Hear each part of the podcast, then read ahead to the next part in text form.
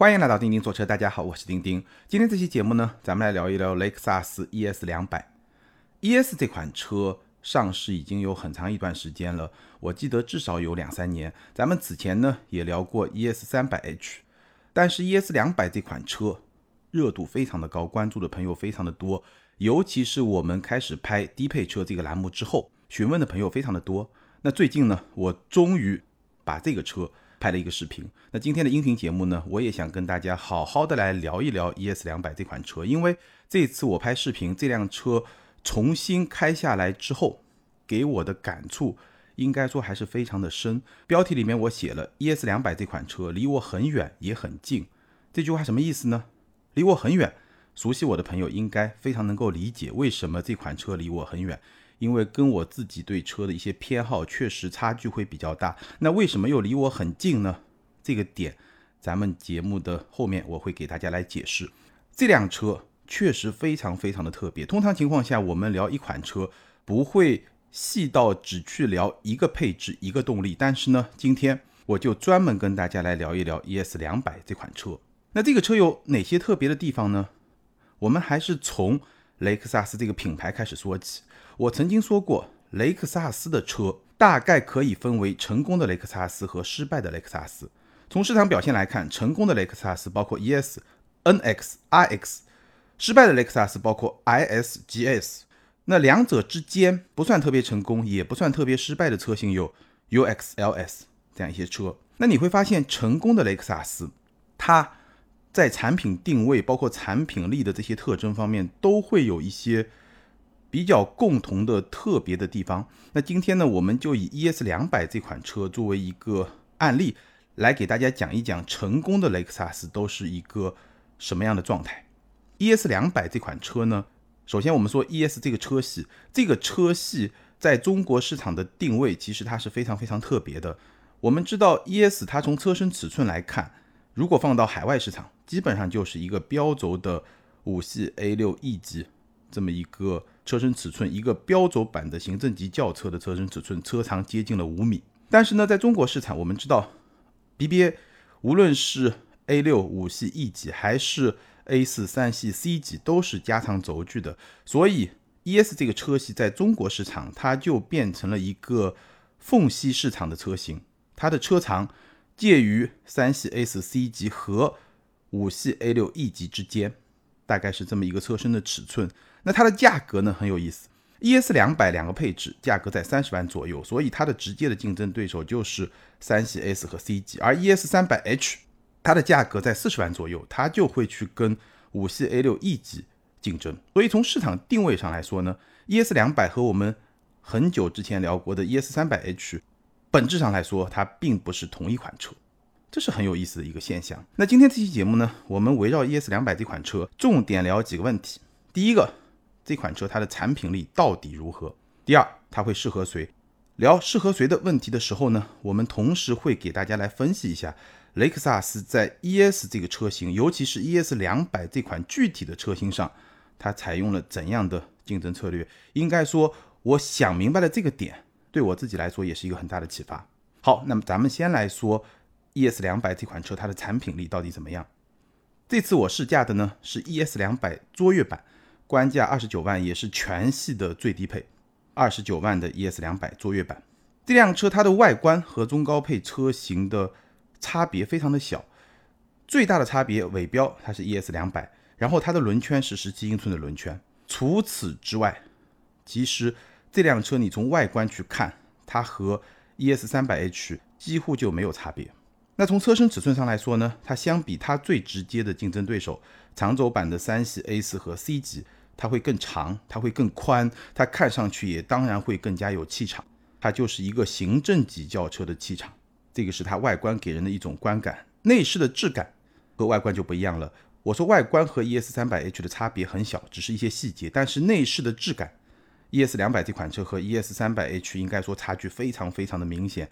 ES 三百 H 我说过，整个的内饰，尤其是高配车型，非常有质感，它的那些皮质是有纹路的那种皮质，很软。然后很多的细节都非常的精致。那 ES 两百这款车呢，它的内饰的质感明显会差一个档次。但是呢，毕竟这个车价格也要便宜十来万，本身它在市场上的定位也是第一个级别的定位，所以这个内饰的质感，我觉得对于一辆官价二十九万的行政级轿车来说是可以接受的，大概是这么一个水平。配置方面呢，有一些缺失，但一些基本的舒适性的配置也是有的，比如说这个盖板的 ES 两百，它是没有手机无线充电的，没有驾驶席的位置的记忆的。没有座椅通风，也没有倒车的外后视镜的自动下翻，这样一些我觉得非常好的功能它是没有的。但是呢，它有方向盘的电动调节，有座椅加热，有换挡拨片。所以，毕竟我还是那句话，这辆车官价只有二十九万，这么一个配置水平呢，我觉得也是可以接受的。静态的层面，这辆车我觉得最大的亮点是它的座椅。雷克萨斯这个座椅啊是软中硬。你刚坐上去的时候呢，觉得是比较软的，但是马上呢，你又能感受到一种比较强的一种支撑。这种软中硬的风格呢，就是你坐得很舒服，但是支撑性也很好。所以呢，我觉得这个座椅是一个非常大的亮点，包括它的侧向的支撑也是比较到位的。这个座椅非常的好。那这辆车静态的层面最大的槽点是什么呢？就是它的车机系统，最低配八英寸的车机显示屏，还不是触控屏。功能非常的简单，就是最常规、最常规的车机的功能，有一个 CarLife，但是没有 CarPlay，所以整个的功能在今天来看，应该说非常的简单，而且呢，触控板的操作，整个的体验也不是很好，它需要你非常小心翼翼的去操作，因为一不小心这个触控板啊，它就会滑到你不想它滑到的那个地方，它的可控性并不是很好，基本上盲操作是很难很难实现，所以车机放到。今天的市场来看，应该说表现是比较糟糕的。我甚至会认为，ES 的这套车机可能比宝马 iDrive 的上一代还要更差，大概是这么一个水平。所以最大的亮点是座椅，最大的槽点是车机。那后排呢？腿部空间相比长轴版的三系 A 四 C 级略大，基本上差不多，稍微大一点点。头部空间 OK 没有问题，但是呢？它为了去保证比较出色的头部空间，它的坐垫做的是比较低的，所以呢，你坐在那里呢，稍微有一点点板凳感。不过呢，腿部空间足够长，所以你腿往前伸一伸，这个也没有问题。所以后排基本的舒适性是可以有保证的。后排的座椅和前排一样，可以给一个好评。但是呢，这辆车的天窗是比较小的，所以后排如果你这个内饰是一个比较深色的内饰的话，还是会有一点点的压抑感。这个是后排。大家最关心的问题呢，肯定就是它这套动力系统，二点零自然吸气发动机加上一个 CVT 的变速箱，最大功率是一百七十三马力。这套动力系统的动力表现到底如何？是不是很差？那实话实说啊，更早就是 ES 再上一代曾经用过一个二点零的自吸发动机加上一个六 AT 的变速箱，这么一个动力组合，那套动力确实是比较差。我觉得可以算得上是不够用的，但是现在这套动力呢，说实在话，有点出乎我的意料之外。整体的表现，日常驾驶应该说一点也不弱鸡。这套动力啊，它的特点是它整个的动力响应调得非常的敏捷，一点油门，它动力马上会有一个响应。稍微深踩油门，它的 CVT 的变速箱马上就会把发动机的转速往上调，所以整个的动力响应非常的敏捷，而且呢也非常的线性，非常的平顺，而且在车速不超过八十九十的这么一个范围之内，还会给你一种比较持续的加速感。所以对于日常驾驶来说，城市里面开，包括城市高架路开，我觉得这套动力系统的表现是相当让人满意的。绝对是在够用之上的，没有问题。那这套动力的缺点呢是两个，第一个，高速的超车会比较的吃力。我刚才说八九十以下会给你一种比较持续的加速感，但是如果你车速超过一百，你跑高速要再超个车，确实会比较的吃力，后劲不太足。这是第一。第二呢，发动机的噪音还是会有点大，尤其是转速在高转区间，转速超过四千多、五千多这么一个转速区间呢，有一点点声嘶力竭的感觉。整个的发动机的这种声音啊，确实会让你觉得不是特别的从容，没有一辆行政级轿车应有的那种气度、那种底气，这个是没有的。当然，它的这个隔音相比凯美瑞、相比亚洲龙还是会更好一点。但是呢，对于一辆豪华品牌的行政级轿车来说，我觉得确实是一个短板。那动力呢，大概就是这么一个表现。操控方面呢，首先这辆车它的转向的手感不轻。相比奥迪、宝马很多同级的产品来说呢，会更重一点。然后呢，整个的转向的手感是非常柔顺的，转向的反馈也是比较到位的。所以这辆车它虽然说动力比较的佛系，但是整个操控的感觉、转向的感觉它并不会很佛系，车身的响应也是比较快的，而且车身的操控的响应也是比较自然的。所以你去开这辆车啊，动力方面会比较佛系，但是操控整个车身对你的操控动作的这种响应，我觉得并不会让你觉得非常的拖泥带水。也没有很运动，但是呢，开起来还是很舒服、很顺、很自然的这么一种状态。而且我刚刚说了，座椅的侧向支撑也会比较好，所以你紧急变线或者中高速过弯的时候，这辆车呢不会特别运动，但是呢还是比较给人信心的。从操控的角度来说呢，我觉得这辆车的特点就是它的操控的极限不高，但是呢日常驾驶还是挺好开的这么一辆车。舒适性的层面，滤震效果的表现也是非常的好的，路面的大小坑洼。过滤的效果都是相当不错的，包括过减速带。通常我们开一辆车过减速带，车速可能在五十六十的时候呢，大部分车都是比较舒服的，都是比较平稳，震动不会很大。但是车速降到三四十，就会有非常明显的这种上下的颠簸跳动。大部分车是那样的，而这辆车呢，即便是三四十这么一个车速来过减速带，同样是。非常有缓冲感，非常舒服的一种状态，所以滤震的效果应该说还是不错的。整体上来说呢，这辆车开起来的感觉就是动力不会很有爆发力，但是呢，城市里面日常开够用，高速稍微弱一点。那整个操控的感觉呢，舒适性作为一个主导，但是操控的响应也并不慢，不会很拖泥带水，整体还是比较好开的这么一种风格。好，那我们把这辆车它的一些特点说完了之后呢，重点跟大家分析一下这辆车它到底会适合什么样的用户？为什么我会说离我很远也很近？首先，这辆车的亮点简单概括一下：以它二十九万的官价提供一辆豪华品牌的行政级的轿车，它的亮点第一，它的气场，相比三系、A 四、C 级这样一些 B 级轿车来说呢，气场确实会更加的强大。你把一辆 A 四和一辆 ES 停到一块儿，我们不去看动力啊，就放到一块儿静态的感受一下，那你觉得这个 ES 的气场明显是要更加强大的。那第二呢，它的舒适性确实做的相当相当的不错。无论是座椅的这种舒适性，还是底盘滤震的这种舒适性，都做得非常的不错。那第三呢？当然，雷克萨斯这个品牌会让大家觉得这个车会比较的省心。虽然这个点不是一次简单的试驾就能够去衡量、去评判的，但是呢，这个就是这个品牌给大家的信心。所以这辆车的亮点主要是三个：气场、舒适性和省心。槽点呢，最主要的槽点就是车机动力。如果你经常要跑高速，那可能也是一个槽点。但是对于大部分的用户来说，大部分在城市里面使用这辆车的用户来说呢，我觉得也不算它的槽点。说实在话，这辆车的动力的表现是有些出乎我意料之外的，而且是出乎我意料之外的好，大概是这么一个状态。亮点、槽点说清楚了，我觉得这辆车我开下来，包括拍了视频，包括准备咱们今天的音频节目，其实这辆车给我最深的印象就是它的定位非常的成功。它的定位是什么？我琢磨了一下。ES 是今天市场上，或者说 ES 两百是今天市场上最便宜的豪华品牌行政级车。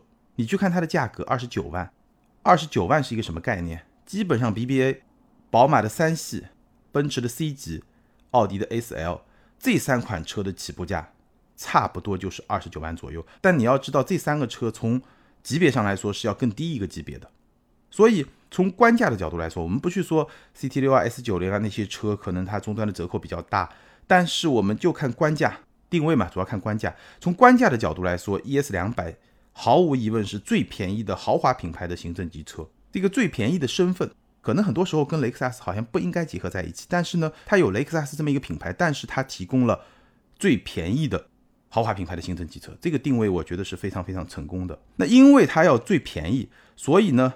它需要去控制成本，它在哪些地方控制成本？首先就是这个二点零的自然吸气发动机，这个成本就会得到一个比较有效的控制。再有呢，它的底盘结构，比如说它的前悬是一个麦弗逊的结构，豪华品牌的行政级车的前悬架用麦弗逊的结构，我印象中好像 ES 也是独一无二的，而且 ES 三百 H 也是麦弗逊的前悬的这么一个结构，应该是独一无二的。那从这个角度来说呢，它的成本的。控制应该说是比较极限的，但是呢，二点零的自吸发动机也好，麦弗逊的前悬架也好，虽然说从理论上来说，从它的物理结构上来说，它的极限并不是很高，就它的极限的表现不会很好。但是呢，在这个极限之下，无论是动力也好，底盘也好，它的好用度做的相当的不差。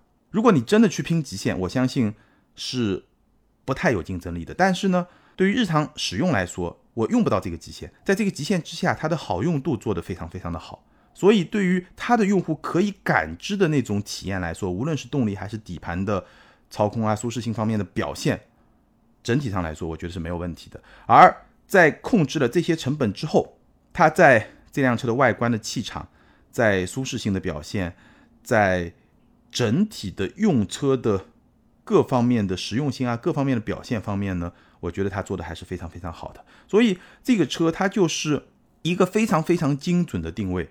把自己的长板发挥的很长，短板呢，它用了一个很聪明的处理方法，极限低，但是呢，在实际的使用场景里面，这个好用度比较好。所以，我为什么说它离我很远？因为大家知道我选车的这些标准，对吧？对车辆运动性的一些追求，那我肯定不会去买一个动力这么渣的 ES 两百。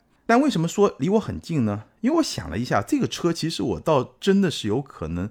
去买的不是说我自己买，比如说我家里有一些长辈，但我父亲现在年纪比较大了。那如果有一些叔叔啊、舅舅啊，可能六十岁左右的年纪，然后呢，他要买一辆车，预算在三十万左右，他平时对车呢也不是特别有研究，也不是特别懂，那让我推荐，我觉得 ES 两百就是一个非常非常合适的推荐的车。你想想，对吧？六十岁左右，属于年轻的老年人，它就是一个代步工具，然后呢，希望开着比较舒服、比较省心。那这个车呢？动力没问题，日常使用很省心，对吧？维修保养都是免费的，你觉得是不是特别的合适？谁身边没有几个这样的长辈呢？所以你会发现，哎，他对一个特定的人群其实是非常非常合适的，甚至这个特定的人群，可能你自己在给他们推荐车的时候，你就经常会提到这款车 ES 两百。所以你想一想，这个车是不是离我很远？但是呢，也有可能离我很近。这个就是 ES 两百这款车啊，它有一个很。特别的、很有效的针对细分市场的这么一个定位，这个定位让它能够去捕获一部分人群。当然，这部分人群绝不只是我刚刚说的老年人，也包括一些对动力没有太高的要求，但是呢，想要一辆比较便宜的行政级轿车，而且对这套车机也能够忍，或者你就计划好放一个手机支架，这样一部分人群来说，我觉得它其实也是非常非常合适的。所以这个车。它为什么会这么成功？成功就成功在它独特的定位，以及基于这个定位，它做了很好的成本控制，它做了产品性能的很好的取舍。我觉得这个确实是也会给我很多的启发。我们自己做产品也需要做好定位，也需要做好取舍。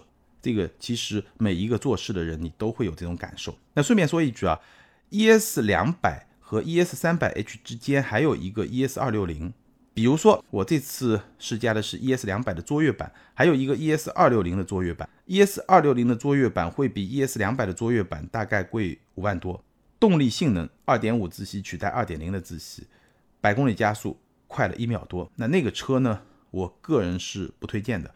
五万多的价格，只不过提升了一秒多的百公里加速的这么一个动力的性能，不值，真的是不值。所以。ES 这个车系，你要么就买 ES 两百，性价比高；你要么就买 ES 三百 H，整个的豪华感的营造会给你更多。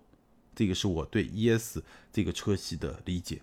好，以上就是关于 ES 两百的全部内容，我的试驾感受和我对它的最核心的一个点，它的定位的认知和理解，跟大家来分享。那对于这款车，你有什么样的观点和看法？欢迎在评论区留言和评论。